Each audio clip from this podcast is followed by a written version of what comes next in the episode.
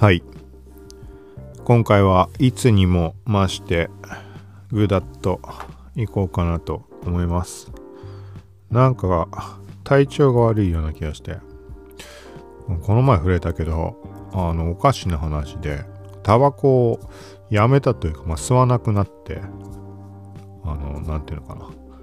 意識をタバコからそらしたら ない存在になって吸わなくなったんだけど、まあそれはいいんだけど、吸わなくなったらめちゃくちゃ喉は痛くなるわ。あの体調不良なんだね。おかしいなと思って。はい。まあなんか、まあ今ちょっと鼻めちゃくちゃ詰まってるとか、頭が痛いとかっていうのがあるんだけど、まあこれはなんか寒いからなのかな。寒いからというか、あの、もう圧倒的に無視をしようとするので、そういう類を。あの、寒いとかもそうだし、寒くないみたいな。どのぐらい無視をするかっていうと、例えば、まあ、最近目覚まし時計をこうセットするような生活ってもう何年もないからあれだけど、昔を遡って考えると目覚まし時計が鳴るじゃん。で、鳴って、鳴ったまま、まあ、起きるんだよね。まあ、止めないんだよね。なんで止めないかっていうと、なんか負けた気がするからみたいな。ものすごい若い時の話だけど。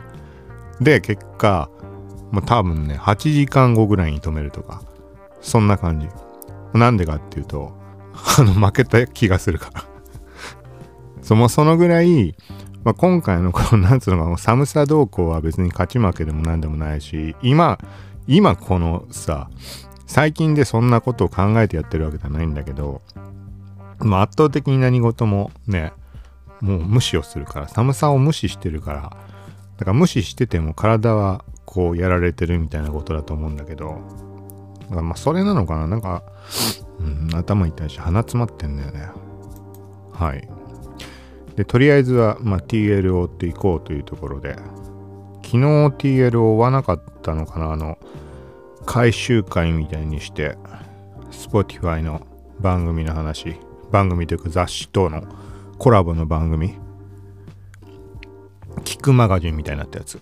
これは興味深いので、聞いてない人は聞いてほしいけど、聞いてほしいで、俺の番、俺が話した前回の話は別に、まあどうでもいいとして、概要欄に行くとブログの記事書いてあるので、そこ飛ぶと、その聞くマガジンって Spotify 限定で配信開始した3誌。はい。月刊ムーとトランジットっていうのと、美術手帳。はい。これについて、あのまあ、その配信ページをリンク貼ったりとかブログの方にしてあるので。はい。で、そう、今回はだから昨日触れなかった分の TL、もこれも TL 全部ちょっとぐだっといきます。あの、ぐだっと、だらっと、サクッと。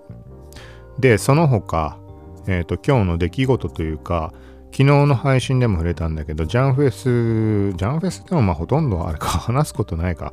ジャンフェス行ってみたり、あの、オンラインね、アプリで、バーチャルで参加してみたり、で、今日からバーチャル渋谷のスタートだったから、そこもちょっと行ってみたり、で、さらに、えっ、と、 Bitmojiペイント、この前触れたっけな、ポッドキャストで。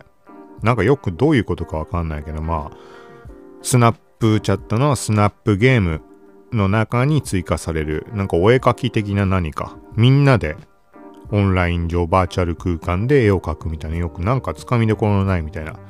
はい、その3種類ステイバーチャル、こう回ってステイバーチャルな日曜日でした？はい。じゃその話と、まあ、TL を言いつつ、まあ、先に TL を追おうかな。どっちがいいのかな？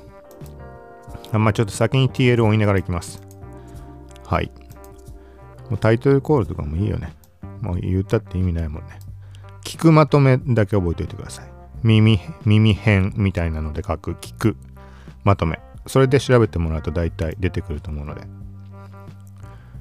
で、そう、TL を追うっていうのはツイートしたものについて触れたりしているので、これは概要欄の一番上にリンクを貼っておきます。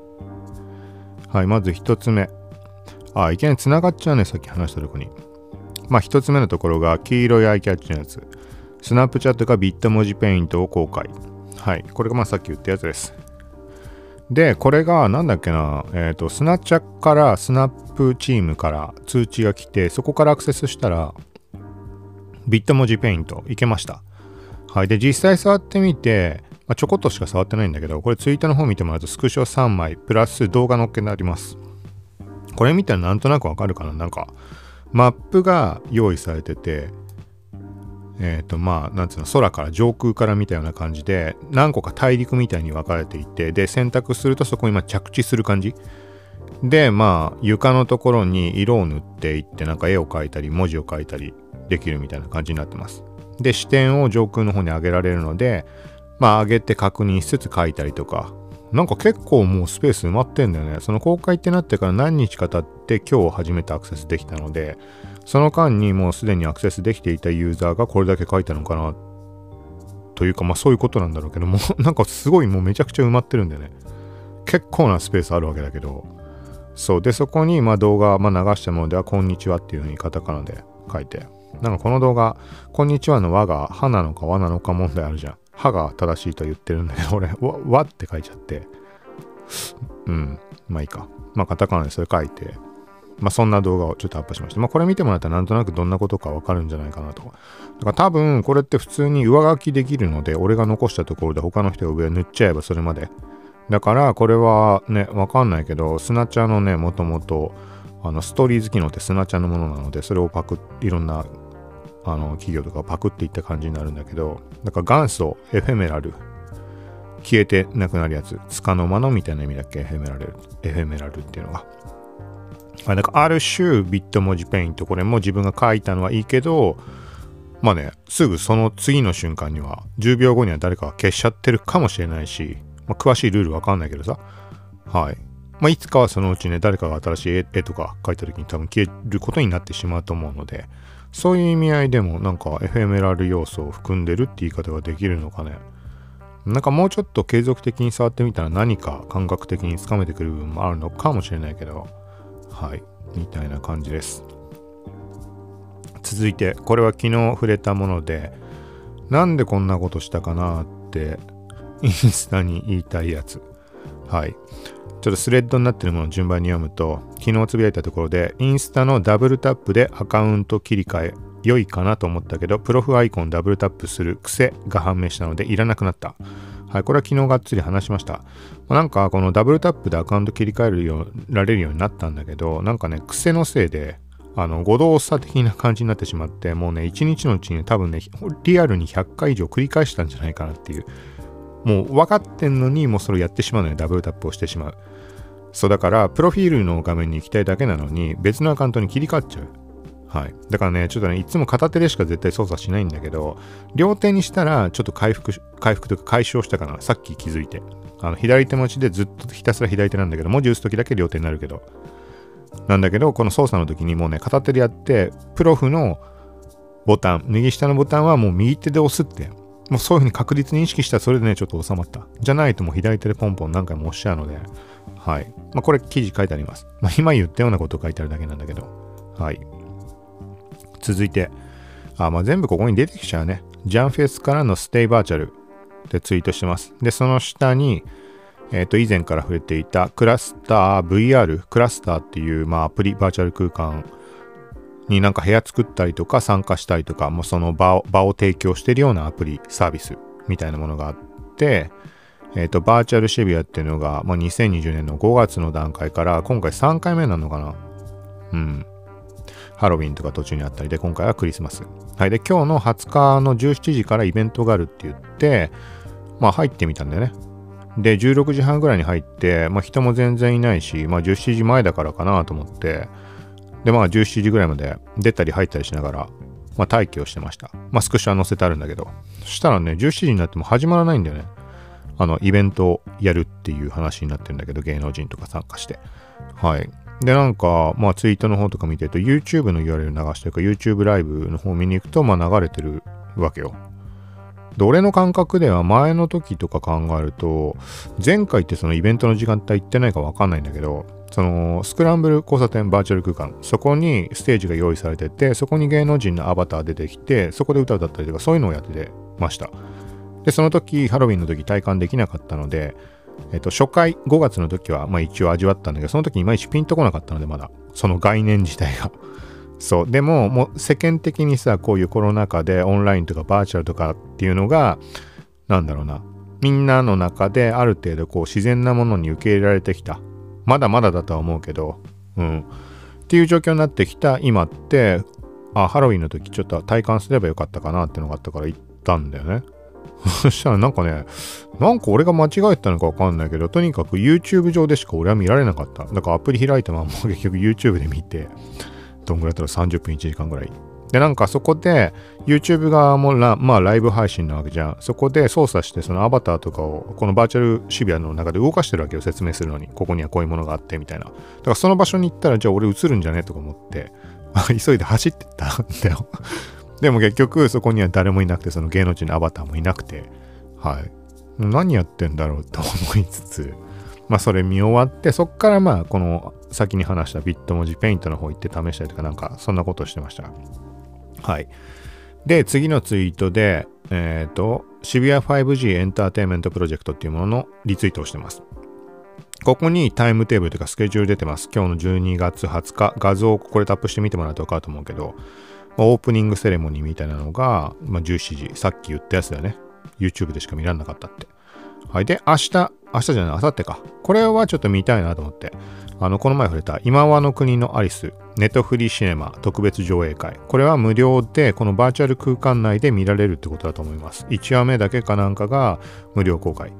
はい。っていう感じなので、気にはなってるけど、ネットフリックスも加入してないし、みたいな、俺もまあそうなんだけど、なんかそれ、そういう感じで見るのにはいいんじゃないかなって。まあ、まあね、このバーチャル空間の中なので、綺麗な画質で見るとか、そういうところはまあ望めないと思うんだけど。はい。で、23、24、25までイベントみたいな感じになってるみたいです。こっちはちょっと俺細かく見てないけど、で、なんかね、渋谷の商店街からのプレゼント企画みたいなのがあるっぽいんで、なんか面白そうかなと思って。このバーチャル空間でなんかして応募するみたいなのかな。まあ、これは気になる人は見てみてください。はい。続いて、米宇宙軍所属メンバーの正式名称をガーディアンズに決定。はい。まあ、これはちょっとタイトルだけにしておきます。この宇宙に関しては昔ツイートしたの触れたかもしれないけど、なんかね、ものすごいね、こう、法律に隙があって、あの、例えば分かりやすいところで言うとさ、月の土地の権利書とか出回ったりしたじゃん。うん、とか、そういう類の、ああいうことだよね。なんだっけな、ちょっと忘れちゃったけどね、そう、抜け道がいろいろあるっぽい。なんか例えば国レベルで言った時の戦争とかそういうのを考えた時とかにも抜け道というかそういうところをついてしまうと言葉の上げ足取りみたいなことなんだけどそれで通ってしまう可能性があるみたいな話とかいろいろあったりして。そうそれでクローンの問題とか現実的に技術的にはすでに可能だっていう話になってるわけででもそこに対しての法律が存在しない。こんな話ってあのなんつうのメディアとかで上がってるか知らないけど俺は勝手に思っていることなんだけど仮にクローンを作ってしまった人がいたとしてそのじゃあクローン側が殺人を犯した場合は誰の責任になるのか？ね。だってクローンの元になってる人間の責任ともある意味で言えなくはないじゃん。そもそも作っちゃ人間に関しては作っちゃいけないっていうでっかい決まりは多分あると思うんだけどそこをはさもうさそれはそれで罰せられるとしてもそれとは別にそのクローン側が殺人を犯しちゃった場合はねクローンがもちろん裁けられる対象だけど、クローンイコール本人なわけじゃん、ある種。とか、なんかクローンにじゃあ逆に言えば人権って存在するのか。だって同じ人間がもう一人いるわけじゃん。うん、とかなんかそんなのって、あのー、家庭の段階でも、そんなことできるか知らない。家庭の段階でも何かしら取り決めを作っておかないといざ起きてしまった時に大変なことになるんじゃないかな、みたいな。まあ、宇宙の話もそうだし、クローンの話とかもそうだし。はい。まあね、ここはいろいろ、なんていうのかな。今のもちぐはぐなところってあって、クローンが現実的に作れるって話は上がってるみたいだけど、そのオカルトとかそういう話ではなく、ニュースメディアが取り上げられるレベル、取り上げるレベルで中国とかでそういう話題はあるっぽいんだけど、まあ、本当の大元の話が間違ってればそれまでにはなっちゃうけどね。うん、まあ、もしそういうふうに本当に作れるとして、その時にあれがわかんないんだよね。その、例えば、二十歳の人間がさ、クローンあのー、なんていうの、作り出したとして、同じ二十歳になるにはさ、年数それかかるじゃん、きっと。っていうそこがちょっと疑問。だから、もしその年齢差が生まれるのであれば、なんていうのかな、容姿的に全く同じだから、どっちが何をしたかわからない的な、そういうところはまあ防げそうな気がするじゃん。うん。何の話してんだって話だけど。そう、なんかクローン宇宙。まあ今回のはこのなんか宇宙軍宇宙軍の話。なんか宇宙軍他にも話しちゃったけど、ちょっと忘れちゃったので、思い出したらまた今度話します。続いて、これな、なんて読むんだっけ？ナイアンティック。はい。開発者向けに AR 開発キットを日本で先行配布。AR は来年こそ盛り上がるかな？って書いてあります。はい。AR ってなんかすごい微妙なところだよね。微妙なところというか、なんかただそれだけじゃんって言ってしまえばそれまでのものだし、うん。続いて、スナップチャット。これが、さっき言われたビット文字ペイントに関するアナウンスが出た。あ、通知が来てそこから飛んだじゃなくて、このリンクから行ったのかなこっから行ったのかもしれないです。なので気になる人は、まこっから飛んでもらうと、プレイできると思います。そのアプリ内で逆にどっから行ったらいいかわかんないんだよね。はい。続いてこれは海外ユーザーのリツイートしたけどちょっとよくわかんないです。なんか Spotify。なんだろうね。Spotify のプロモーティングアーティストなんとか。はい。続いてそこら勘違いしてたかもしれないなっていうツイートになるんだけど、Twitter スペース、オーディオスペース、ボイスチャットのあのスペースの話。はい、ちょっとそのままとりあえず読みます。あれ？?Twitter スペースの URL ってアクセスできないアカウントもあるのか印象としては声のツイート、初期テスト段階で使用できたアカウントでは参加できてる。それ以外はタップしても反応なしみたいな例外あるかもだけど。はい、これは後々気づいたんだけど、えっ、ー、とね、あの、ジェーンさんだとか、そのあたりの人たちがつぶやいたのも、まあ、英語だか俺はっきりわかんないんだけど、そこに、そこからヒントを得たような気もするんだけど、もしかしたらそのことなのかなって。あのね、後々考えてみたら、俺は声のツイートが早い段階できたんだよね。iOS の一部ユーザーで使えますって言った段階で3アカウントぐらいで使いました。あの、試した。あの、もっと試せばもっと使えるアカウントもあったかもしれないけど。で、それに対してできない人っていっぱいいたみたいで、そう、結構 YouTube で聞かれたりしたんだけど。で、今回のスペースのリンクをタップしたときに、開けるアカウントと開けないアカウントが、まあある。そのスペースにアクセス、画面が出る出ないの、もうそのレベル。で、画面がちゃんと出るものは、さっき言ったみたいに、声のツイートの初期テスト。だから、その声のツイートが最初から使えてたアカウントだと、今回出るんだよね。スペース。うん。なんかそこからして前に触れた時の話だと音声関連の話とかに触れているようなアカウントだとなんかねあの使ってくれるかなっていう意味合いでテスト対象ユーザーになりやすいとかみたいなそんな話をしたんだけど なんかね後々今回の件と含めて考えた。ら単純にあのペリスコープ。ペリスコープとの連携をしてたユーザーに関しては使えてたのかも。はい。これちょっとえっ、ー、と他の人とのとね照らし合わせないと本当にそうかってのは何とも言えないけど。はい。で、今回の件に関しては確実だなって思うのは、えっ、ー、と、プロフィールのなんか設定画面に行って、そのペリスコープに該当するところ。の文章を見てみたら、そこにスペースっていう言葉はもうすでに書かれてました。はい。なので、だからまあペリスコープと連携してるアカウントってことになるのかな。で、えっ、ー、と、全く別のニュースでペリスコープが2021年の3月末かなんかに、まあサービスの方が終了になるあの、機能自体は Twitter 側でライブ配信とかできるんだと思うけど、はい。で、同時に新規会員登録が多分できなくなっていると思うので、ここは、あの、はっきりしたところわからないので、わからないけど、そのまま考えると、もうすでに新規会員登録できないってことは、今言ったペリスコープとの連携してスペースを使ってみたいって人は、まあ、やろうとしては無理なのかもしれないし、もしくは、ペリスコープと連携してない人にはまた別の画面がね、設定画面出てる出てないとかってあるかもしんないけど、今回のスペース絡みで。それがオフになってるだけなのか。ちょっと俺が他のアカウント見てみりゃわかる話だけど。はい。まあ、なんかそんな感じです。で、見ていてもなんかね、あのスペースのその機能を使ったとか、そういう感じで日本の人で、俺が目にしてないだけかもしれないけど、なんかそういうツイートをしてる人って見かけないような気がして、で、俺はほら、そのリンクシェアしてるわけじゃん。何回もしてる、いるわけよ。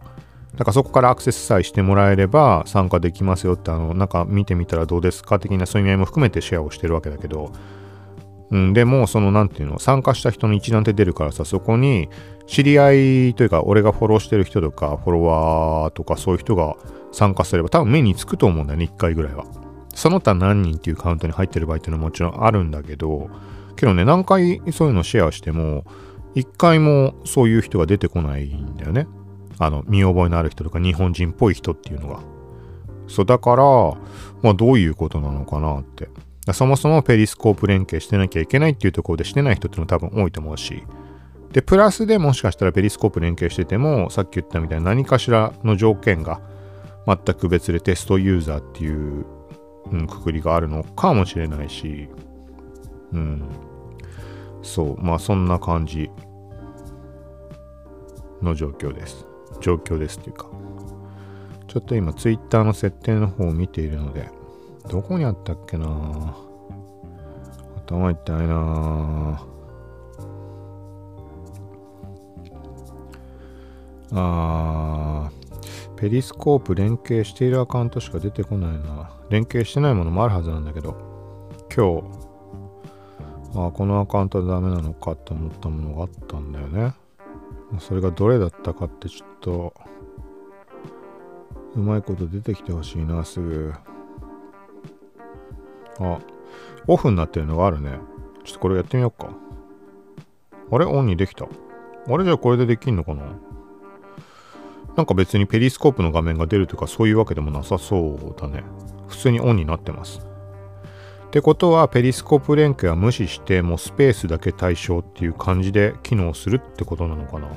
ちょっとここから先は今現状あの自分の分かる範囲というかつながっている範囲でスペース開いてる人がいないから。はい。ちょっとまた録音が切れてしまったので再開します。そう。このスペースに関しては今途切れた間に確認取れました。どういうことか結果。結果は今みたいに後でペリスコープのその連携っぽいのをオンにはできるんだけどそこからは多分スペースの参加はできないと思いますはいこれさっき言ったみたいに実際に今スペースが開かれてないので参加の画面自体は確認は取れないんだけどすでにシェア済みの URL、終了済みのスペースの URL、さっき触れたやつ。はい、それのタップ自体ができませんでした。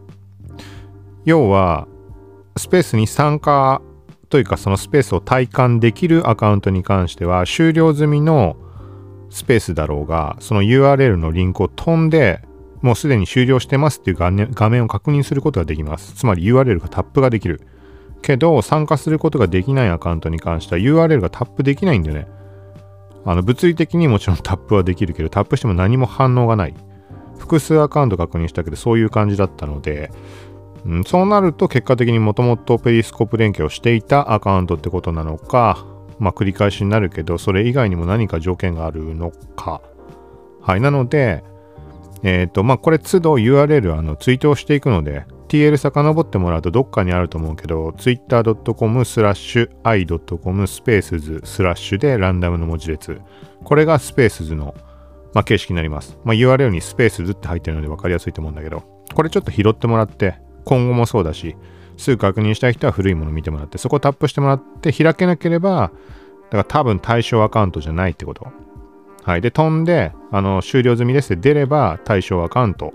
なので開催してる最中であればアクセスすれば聞けると思います。はい。で、あとはこれはスマホのアプリからだけなので、Android はちょっとわかんないです。iPhone で全部確認してるので。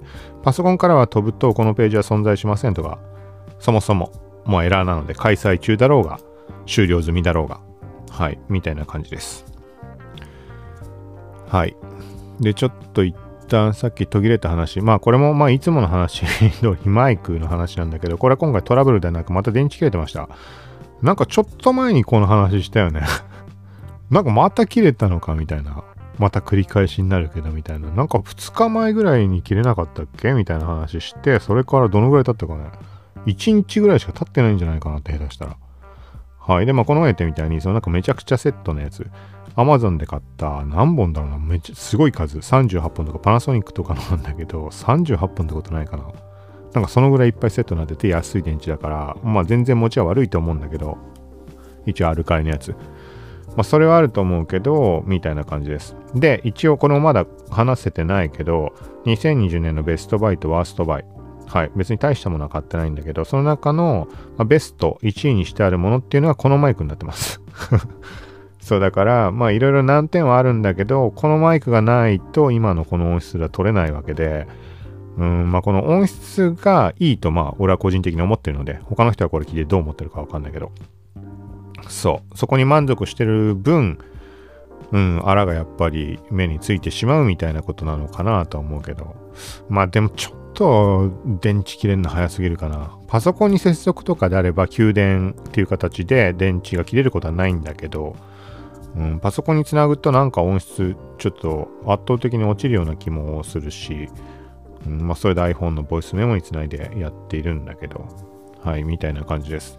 TL 戻ります。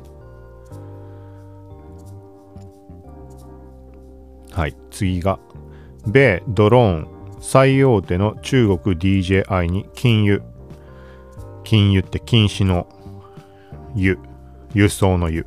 はい、人権侵害関与で日本経済新聞はいこれはちょっと細かいところは抜きとしてざっくりこれ正確なところは調べてくださいえっ、と安全保障上の問題がある企業を並べたエンティティリストに加えた DJI をはいっていう話になってますでこの理由っていうのがえっ、ー、とねまあもともとそのね危険視されてたってあのファーウェイだとか TikTok の件あったじゃんそれと同じ流れでやっぱり DJI っていうのはずっとその懸念はされていました。ちょこちょこニュースって上がっていて、で、特になんか米軍の基地関連だとか、なんかそういうところの周囲では飛ばしちゃいけないみたいなのってもう結構前にそんな話上がってた気がするんだけど、まあ、正確なところわからないけど。はい。でも何してもデータ収集関連のスパイ容疑だとか、そういうところでの懸念がある。はい。で、対して、ウイグル自治区の少数民族ウイグル族ウイグル族の弾圧に関わったとして、すでに監視カメラ大手のハイクビジョンなどに禁輸措置を発動済みだ、みたいな話になってます。だからここでも、ん？あ、これ関係ない話なのかな？なんかウイグル自治区の話が最近よく上がるなって。はい。ちょっと前にね、ファーウェイがウイグル人、ウイグル族なんかこの言い方自体がなんか差別用語になっちゃうとかあったりするのかなと思って今、まあ、ちょっと書いてあるまま言います。ウイグル族って書いてあるんだけど、このニュースでは。で、ウイグル族のなんかなんだっけ、カメラで認識する技術を、がどうこう、警察に提出はしてないけどテストを行っていたことを認めたみたいな、確かファーウェイの話があって、その後にどこだっけあれは。どこの企業だっけ？どこかの企業がそれを実際にやってたみたいな話上がってたよね、確か。うん。はい、なんかみたいな感じです。まあこれはあれかな。ちょっとちゃんと読まないとあれだけど、ウイグル自治区の少数民族ウイグル族の弾圧に関わったとして、すでに監視カメラ大手のハイクビジョンなどに禁輸措置を発動済みだってなってます。どういうことだろうね。ちょっと理解力に乏しいので、まあそういうことらしいです。はい。で、あとは一応もうちょっと読んでみると、トランプ政権は空中撮影できるドローンが中国政府のスパイ活動に使われる恐れがあるとして、DJI の利用禁止を進めてきた。はい。バイデン次期米大統領は中国の人権侵権に厳しく臨む構えで制裁は続く公算が大きい、はい、となっています。ちょっと、うん。なんか正確な把握ができてない気がするけど、まあ、これは気になる人は調べてください。続いて、なんかスナチャの YouTube かな。はい。スナチャ関連2つ。これまあ気になる人、これ英語なので、はい、飛んで見てみてください。新しいホリデーシーズン向けのレンズを公開みたいなのが、アドウィーク上がってます。はい。で、あとは、ウォルマートが、えっ、ー、と、ホリデーシーズンの、まあ、ホリデーセールを TikTok 上でライブストリームで開催みたいなことをかな。はい、ってなってます。続いて、これは SEO 界隈で有名な人だと思うけど、辻さん？はい。これは面白い。Google 検索でも Twitter 検索でも出てくる。ってしてあってなんだろうと思って、そしたらなんかこれ聞き覚えある名前だなと思って、なんか Google の検索画面がスクショ、まあ、公開していて、ある人の引用リツイートって形式でスクショ2枚添付されされてるとかしてます。で、見ると、ひなみ沢症候群。はい。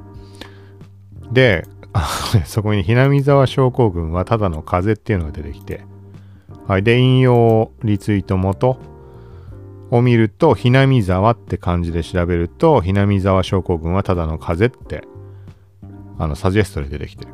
はい。で、これ、ひなみ沢って何かわかんない人いると思うので、ひなみ沢、確かあれだよね。なんつったっけ？あの、あれ、毎回、日暮らしの泣く頃に、はい、有名だよね。名前だけ聞いたことあるけど見たことない人ってのがいるんじゃないのかな。俺も実はめちゃくちゃ名前は聞いたことあったんだけど、なんかね、絵のタッチとかあんま好きじゃないし、とか思ってて、見てなくて少し前に見ました。Amazon プライムかなんかで。めちゃくちゃ面白いね。びっくりした。もう早く見ればよかったなと思って。なんか、あのー、ね、パラレルワールド的な、多分、その、春日だとか、窓マギだとか、ああいう感じの感覚が好きな人はハマるんじゃないかなって。なんかもう村の、すごいど田舎の村の閉鎖的な村で、なんか、なんか毎年決まって、なんとか祭りの後に人が死ぬ。で殺されたんじゃないかとか。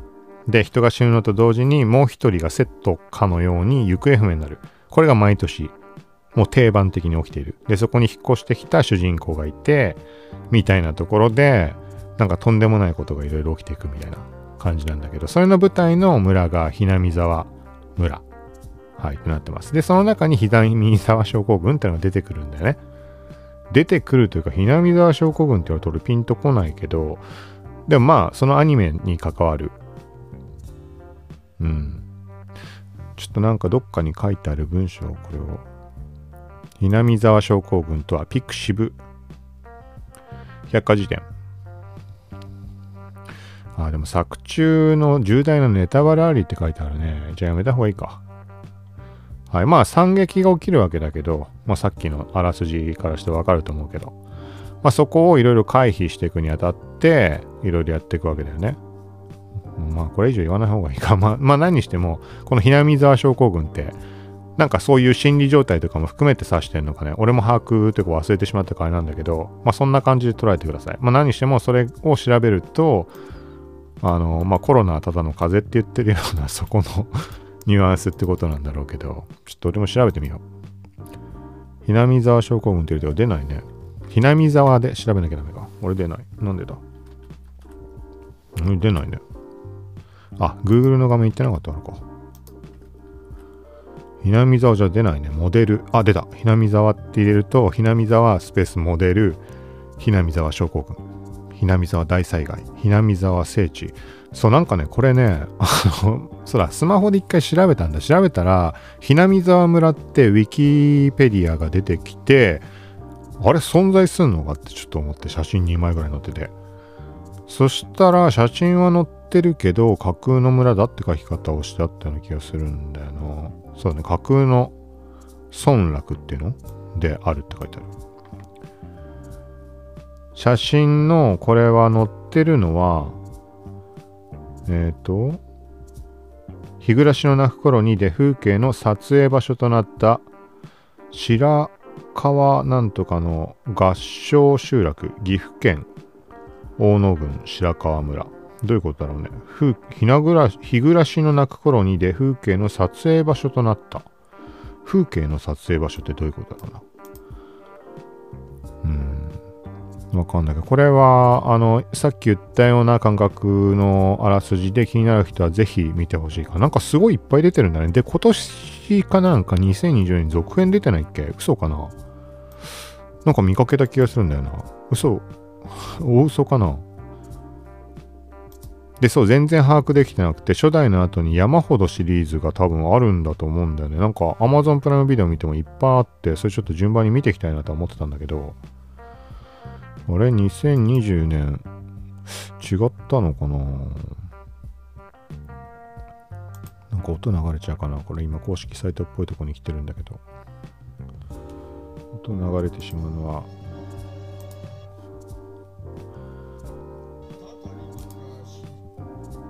はい、ちょっと入っちゃったね。ごめんなさい。なんかこんなデカデカと流さなくていいか、文章のあらすじを見せてくれ何も、何も映んないじゃん。YouTube しか映らないじゃん、これ。ん？どういうこと？日暮らしの泣く頃に GO PV 第3弾。これがいつのものかによるよね。ちょっとこのまま調べてみよう。あ、でも2020年の10月8日に日暮らしの泣く頃に GO、GO っていいのかな ?PV 第3弾ってなってるね、角川。ってことは、最新作が今現状やってるってことなのかね。どっかでなんか目にしてそういう認識でいたんだけど、ちょっと情報を追えないな。ちょっとこれは分かってる人は分かってるだろうし、ね、分かんない人はそもそも、うん。興味がなければ知ったって意味のないことだろうし。はい。あ、でもツイッター見ると10月22日とか4時間前とかにも、うん、ツイートしてるから新しいのやっぱあるってことだね、きっと。そう、なんかこれは初代のやつ、Amazon プライムビデオで見られるので、これ、あの、本当興味ある人、これ見てほしい。うん、すごい、すごい面白いと思う。あさっき言った感覚が伝わる人は、あの、春日の、えっと、エンドレス、エンドレスエイトって言っちゃうとあれかもしれない。感覚的にエンドレスエイトのニュアンスをちょっと含むというか、窓マギとかもそういう様子あるじゃん。なんか、うんと、まんまではないんだけど、なんかあの感覚が好きな人は多分、ハマれると思います。はい。めちゃくちゃ話されたな。もう TL というかどこを見てたのか全くわからないわ。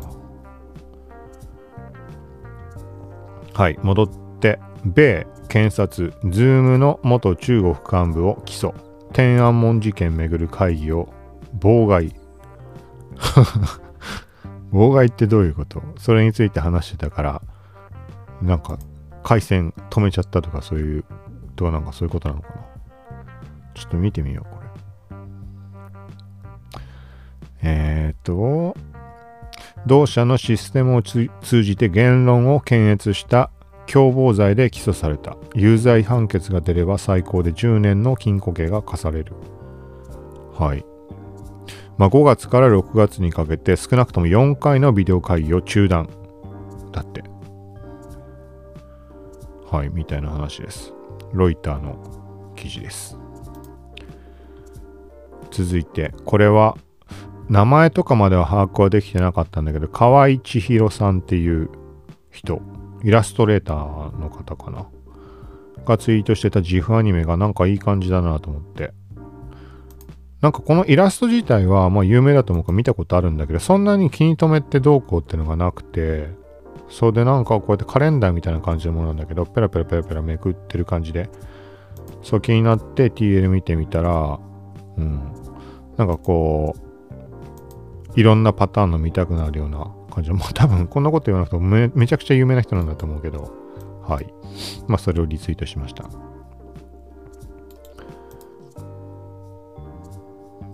と、あとは、はい、ジャンフェス関連で銀玉と、あとは、えっ、ー、と、鬼滅の刃 の話。もう銀玉らしいなっていう感じの、あの、鬼滅のキャラを書いて、で、無理やりでも、あの、映画の方に引っ張ろうみたいな話だったっけ？完全把握できてないけど。で、これがね、画像をよく見ると話題になってた理由っていうのが、鬼滅の鬼の次に魂って書いて、まあ、銀玉の玉だよね。の刃って書いて、振り仮名で金玉の刃って書いてあって、それで多分ね、あのツイッター上で盛り上がったんだと思います。はい。そう。で、次が、っていうかちょっとあれかな。まあ大丈夫か。11時半か。やんなきゃいけないことがあるので。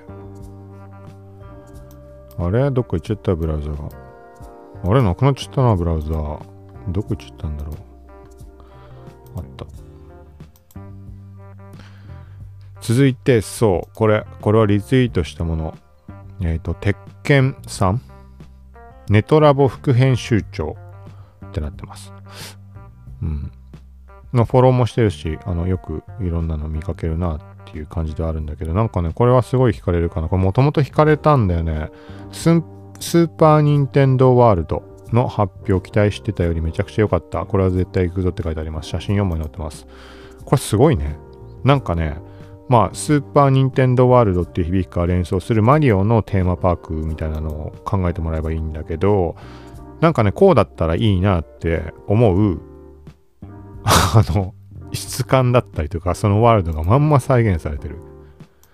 要はあのさ、ディズニーランドとかでも、このなんかオブ、オブジェとかがさ、なんかいい感じに作られたりとかあるじゃん、いろいろ。うん、なんかそれの、マリオ版の感じにもう完全になってる。建物の感じとか、そういう感じとか。これは普通に気になるね。これどこにあ、どこにあんの？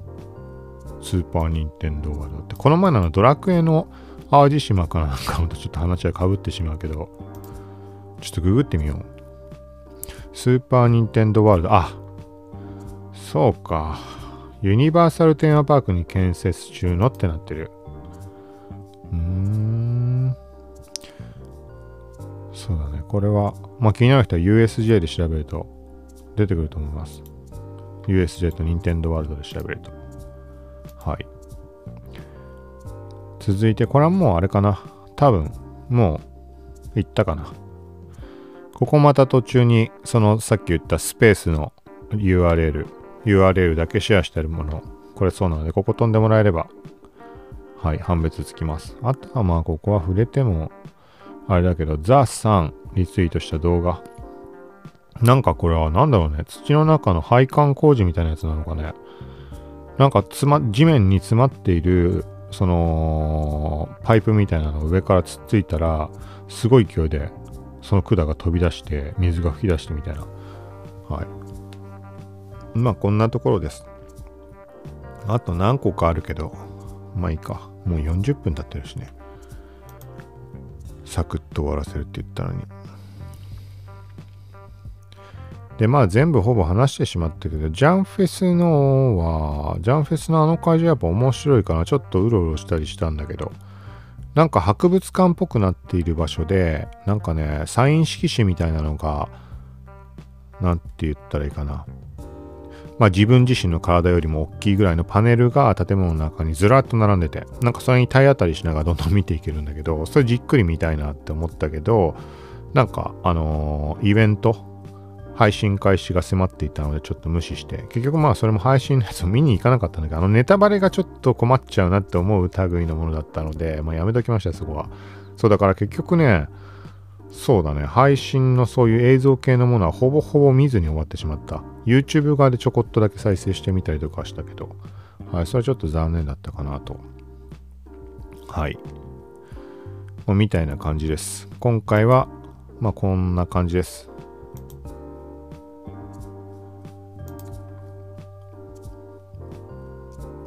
はい。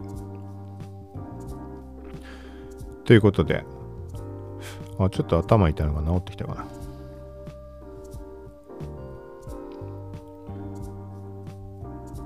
12月20日。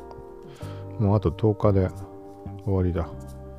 何も年末感なんてないけどね。なんか、そう。ふと思って年末、なんかあれだね。M1 だっけ？俺ほんと全然そういうことわかんないからあれなんだけど、去年ミルクボーイだっけ？話題になってたじゃん。で、ミルクボーイっていうのも全然わからずにいたんだけど、なんでそれを把握したかっていうと、ラジオトークでなんかね、その話題になってたんだね。ラジオトークでもともと配信してた芸人さんみたいな話だったっけ？何だったっけ？違ったっけ？わかんないけど、なんかとにかく、ラジオトークの印象しかない去年の年末。なんでかっていうと、そこら辺の今言ったような話、プラス、あのね、年末に10日間連続かなんかで年末年始、その年をまたいで10日間連続配信すると、Amazon ギフト券が山分けみたいな。まあ一応達成をして、どんぐらいもらったんだろうね、あの時。でも3000、4000までいってないか、そのぐらいはもらったような気がするんだよな。そう、なんかその印象がすごい強いんだよね。と、そうだ、思い出した。これはちょっと今回細かく売れるあれもないけど、ちょっとね、年末に事件が起きて、ほっぺたが爆発しそうなぐらい腫れたっていう。はい。これはちょっと話してもらうなので、ラジオトークリンク貼っときます。その時点で話したところ。はい。まあ、という感じで、もうあと10日。もう何も実感がないから、そのままね、何のあれもなく超えてしまうのもあれだしね。年越し。テレビも俺見ないし、まあネット上で何かしら配信してるだろうか、そういうところかな、気にするとしたら。うん。はい。まあ、ということで、またこんな感じでぐだっと配信していこうと思うので、あそうちょっともう一つこれざっくりだけ記事をそろそろ、えっ、と、ちょっと1日2日様子見をして公開しようと思ってるんだけど、Apple Podcast のカテゴリーを変えてみました。はい。まあ、これはいろんな意味合い含めて、その、いろんなことを考えた上で現状ニュースの、ニュースの下にあるビジネスニュースっていうのにしてました。これビジネスニュースって響きにマッチするしないとかってのもあるんだけど、あの、虚構新聞が同じカテゴリーにいるので、あ、じゃあまあ別にありかって、俺みたいにこういうグダグダになってるけど、もっとそもそもね、ビジネスニュースじゃないじゃん、虚構新聞って。そう。っていうのでそこにしてありました。でいろんな側面があって、あのー、サブカテゴリーが細分化されているってことと、ニュースっていうカテゴリー自体が Apple Podcast の一番上の階層に表示されているので、まあ露出度が高まるカテゴリーなんじゃないかなって。で、対して他に候補のカテゴリーっていうのがあったんだけど、それはトップページに出てないんだよね。そう、全部のカテゴリーを見るって言った時に初めて見える。で、プラスそのカテゴリーの中っていうのは細分化されていないので、要は強い番組が集まってしまっていれば、もうそれでもう全部埋まってしまう。ランキングの件数が限られているので。で、対してニュースカテゴリーは細分化、まあ、件数が多いからなんだろうけど、番組の。細分化されている分、ランキングのね、場所、数も増えるので、あの、低かろうが表示される率が高まるんじゃないかな、みたいな、なんかそんなこと考えつつ、ま、最初いろいろ考えた上で結局そのカテゴリーにしました。で、1年以上経過して。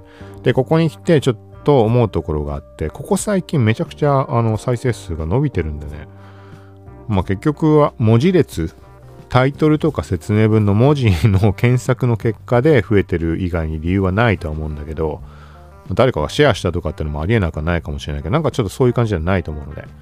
それで再生数増えてる今なら別のカテゴリーにね、移動した時にちょっと判別がつきやすいというか、通用しなそうなところでも、もし数値を受け継いだままあの別カテゴリーに反映してくれるんであれば効果見られるかもしれないなと思ってちょっと試しました。なんか今現段階だとなんか一回リセットされちゃうのかなみたいな印象もあるんだけど要は過去何日分のその再生数とかそういうところ、なんだけどちょっとしばらく様子見してもう一回ダメなら戻してみるとかなんかそんなところを考えてます。でこれも記事に結果が出る前に記事公開してまあ順番に何日経過後でこんな感じになったとかそんなの残せたらなと思ってます。はい。これについてはまた別の配信の中でも、えっ、ー、と、進捗を話しようと思うので、配信者視点だとかそういう側面とか含めて気になる人はチェックしてもらえたらと思います。はい。ということで今回は以上です。さようなら。